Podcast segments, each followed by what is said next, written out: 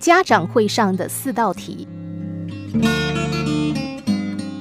家长会上，老师在黑板上做了这四道题：二加二等于四，四加四等于八，八加八等于十六，九加九等于二十。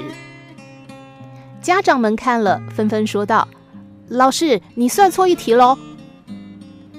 老师转过身来，慢慢地说：“是的，大家看得很清楚，这道题我是算错了。”可是前面我算对了三道题，怎么没有人夸奖我，而只是看到我算错的这一题呢？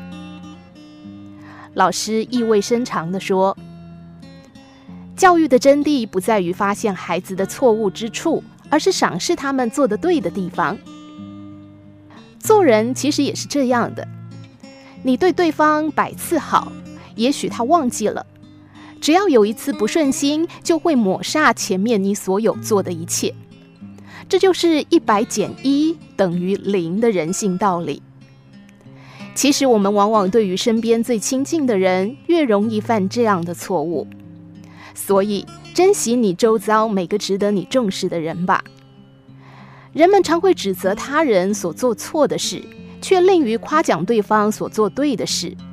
这其实是因为人们认为事情做对了是理所当然，是他的职责所在。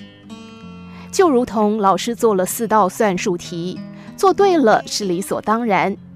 既然是理所当然，又何须夸奖？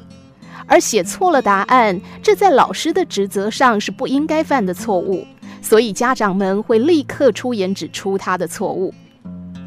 就好像是三岁的小孩会自己穿衣服，父母会夸奖他好厉害、好棒；但一个二十岁的男孩会自己穿衣服，父母会觉得这是理所当然，没什么好夸奖的。但是如果衣服穿反了，难免会换来一阵碎念。而我们也常以这种理论来看待他人，事情做对了是理所当然。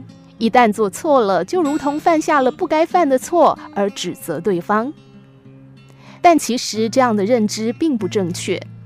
没有任何事情是理所当然都会的，即使会，能完美的执行也是一种值得我们夸奖的事。学习赏识他人的优点，对他人是一种激励与肯定，对自己也是一种成长。